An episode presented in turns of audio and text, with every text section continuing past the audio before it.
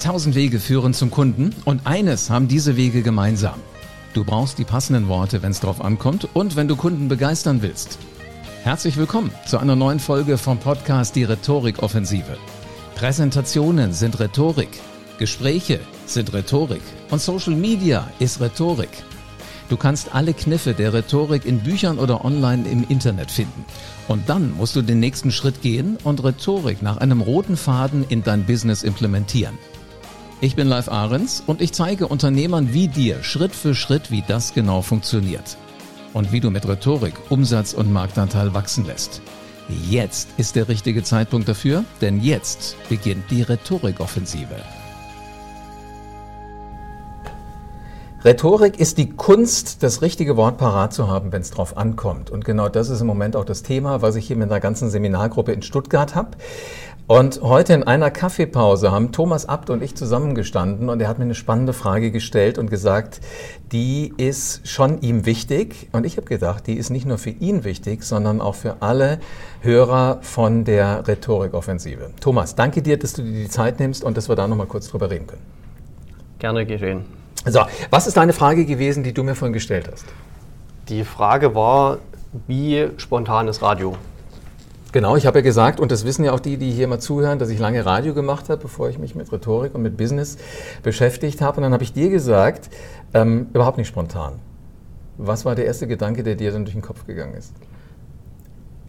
Es wirkt im Radio häufig so leicht, und trotzdem weiß man von bestimmten Radiosendungen, dass da natürlich viel Arbeit dazu gehört, das Ganze vorzubereiten. Aber die einfachen Dialoge, sage ich mal, im Morgenradio oder so, wenn keine Präsentationen oder Fakten kommen, wo die Radiomoderatoren miteinander arbeiten sozusagen, mhm. das wirkt locker, flockig und meistens einfach so der Nase herausgefolgt. Und jetzt sind wir an dem Punkt, wo du eigentlich dir viel abgucken kannst und alle anderen auch, die da draußen zuhören. Was kannst du daraus mitnehmen in dein normales Geschäft, in dein Business? Und wenn es locker klingt, so wie du gerade sagst, also so, so locker flockig, dann haben diejenigen, die im Radio arbeiten, alles richtig gemacht. Aber dann ist es top vorbereitet. Und äh, dann ist auch die Sprachlosigkeit weg. Ich wette, du hast auch so eine Situation sicherlich schon mal gehabt. Da kam während einer Präsentation oder in einem Meeting eine Frage und du hattest das Gefühl, was soll ich darauf jetzt antworten? Oder war das so? Das kommt gelegentlich vor.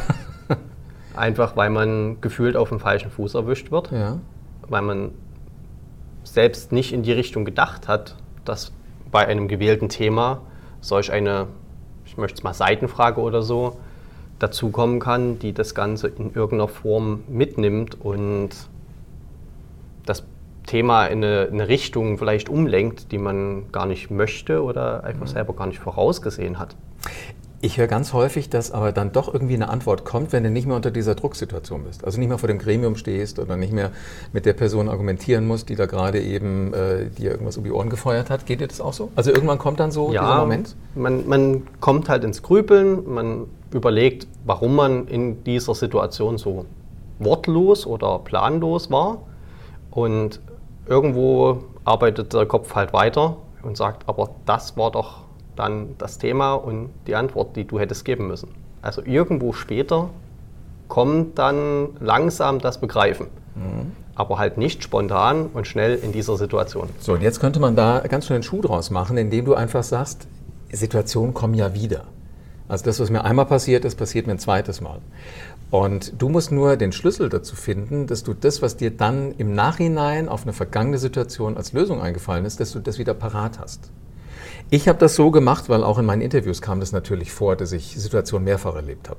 Ich habe mir die Situation aufgeschrieben, also eine Liste aufgestellt, um welches Thema ging es, welcher Querschuss kam da, welche Frage kam da und was hätte ich in der Entspanntheit der Betrachtung später darauf antworten können. Und ähm, letzten Endes musst du so diesen Rhetorikcode entschlüsseln. Heißt also, rauskriegen, was wollen die anderen denn wissen und ähm, wie ist da eine Systematik drin? So, auf so einer Liste steht dann immer drauf Situation Meeting vor der Geschäftsführung. Kam die Frage, kam die Frage, kam die Frage, hätte ich so, hätte ich so, hätte ich so geantwortet, wenn ich clever genug gewesen wäre. So, wenn du so ein Dokument hast, und ich habe das in der Software, die heißt Evernote, das ist etwas, das kannst du auf dem Rechner haben, das kannst du auf dem Mobiltelefon haben, das kannst du auf dem Tablet haben, da habe ich das drin. Und wenn ich wieder in so ein Gremium rein muss, wo ich schon ahne, äh, da könnte wieder so einer drin sein, der genau das Gleiche wahrscheinlich als Querfeuer mir um die Ohren schießt, dann gucke ich mir diese Dinge vorher nochmal an. Das heißt, ich hole sie wieder in meinen Kopf rein. Und damit sind mögliche Antworten leichter an der Hand, als wenn ich dann erst überlegen muss. Weil die Herausforderung ist, dass du es hinkriegen musst, in dem Moment zu gucken, was will denn der eigentlich, der mich da fragt, der mich unterbricht, der einen Einwand hat. Was ist die schlauste Antwort darauf? Und das ist Stress pur. Tu dir das bitte nie wieder an, wenn du vor einem Gremium stehst, sondern versuch dir das einzufangen, mach dir zur Not auch eine Notiz. Ich finde, man kann locker in einem, in einem Meeting auch mal sagen, das ist ein wichtiger Einwand und schreibst dir es kurz auf. Ein Stichwort reicht und dann packst du das in die Liste. Und äh, also du nickst jetzt immer so brav, das hört jetzt natürlich keiner da draußen. Aber ähm, alleine die Vorstellung, dass du was hast, womit du dich vorbereiten kannst auf solche Dinge, was geht dir da durch den Kopf? Zeigt halt auf und gibt im ersten Gedankenschuss schon die Gewissheit und Sicherheit, dass alles, was unkonventionell erscheint im ersten Moment, eigentlich trotzdem einer gewissen internen Logik folgt, der man aber nicht einfach so jetzt jeden Tag begegnet, sondern das ist dann wirklich situationsbedingt. Und diese Situation kann man aber vorbereiten mit einer gewissen Raumstruktur, wenn man solche Probleme die, oder Themen, die wiederkehren, einfach mal von vornherein sich ein bisschen verinnerlicht und veranschaulicht. Genau. Also ich, ich merke immer, die meisten haben so diese, diese, wie soll ich das nennen? Diesen falschen Ehrgeiz, dass sie sagen, auf sowas muss ich mich nicht vorbereiten. Inhaltlich muss es stimmen und den Rest kriege ich schon hin. Wenn du dann fragst, was sind denn die, die Momente, vor denen du einen Höllenrespekt hast, vielleicht sogar Angst, Lampenfieber, dann sind es genau die, die du nicht geplant hast.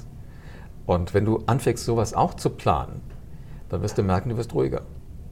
Du kannst auch mal ein blaues Hemd in der Präsentation anziehen und musst keine Sorge haben, dass es an unangenehmen Stellen dann ganz schnell dunkelblau wird, weil dir halt einfach äh, die Schweißtropfen irgendwann dieses Hemd anders färben. Und wenn du da Bock drauf hast, warmer Tipp, mach das und nutz das. Klingt nach einer soliden Grundstruktur, die ich auf jeden Fall versuchen werde und wo ich auf jeden Fall das eine oder andere aufgrund der Historie, die ich schon habe, auf jeden Fall nur positiv mitnehmen kann und verbessern kann. Cool.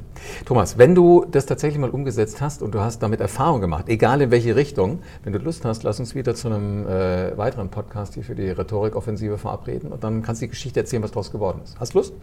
Klingt auf jeden Fall spannend und würde ich gerne in Angriff nehmen. Okay, damit haben wir, es war ein ganz kurzer Podcast, aber ich glaube, es war extrem viel Wissen drin, was alle anderen da draußen auch gut gebrauchen können. Äh, das war dann sozusagen schon der Teaser auf die nächste Folge. Irgendwann wird es eine weitere geben mit Thomas Abt und ich bin sehr gespannt, was wir dann hören. Danke dir für deine Frage. Vielen Dank für die Möglichkeit, hier mit dir zu arbeiten. Vielen Dank, dass du wieder dabei warst. Wenn dir gefallen hat, was du heute gehört hast, dann war das nur die Kostprobe. Willst du wissen, ob du für eine Zusammenarbeit geeignet bist? Dann besuche jetzt liveahrens.de und buch dir einen Termin. In diesem 45-minütigen kostenlosen Erstgespräch wird eine Strategie für dich erstellt. Du lernst, wie es dir gelingt, dass du den passenden Spruch parat hast, wenn es drauf ankommt. Vergiss aber bitte eine Sache nicht. Deine Rhetorik entwickelt sich nicht von alleine. Du brauchst einen Mentor, der dir zeigt, welche Schritte du befolgen sollst und welche nicht. Ich habe Menschen aus Wirtschaft, aus Politik und aus Entertainment dabei geholfen, ihre Rhetorik für das Business fit zu machen. Wenn du wissen willst, ob du dafür geeignet bist, dann sichere dir jetzt deinen Termin auf livearens.de.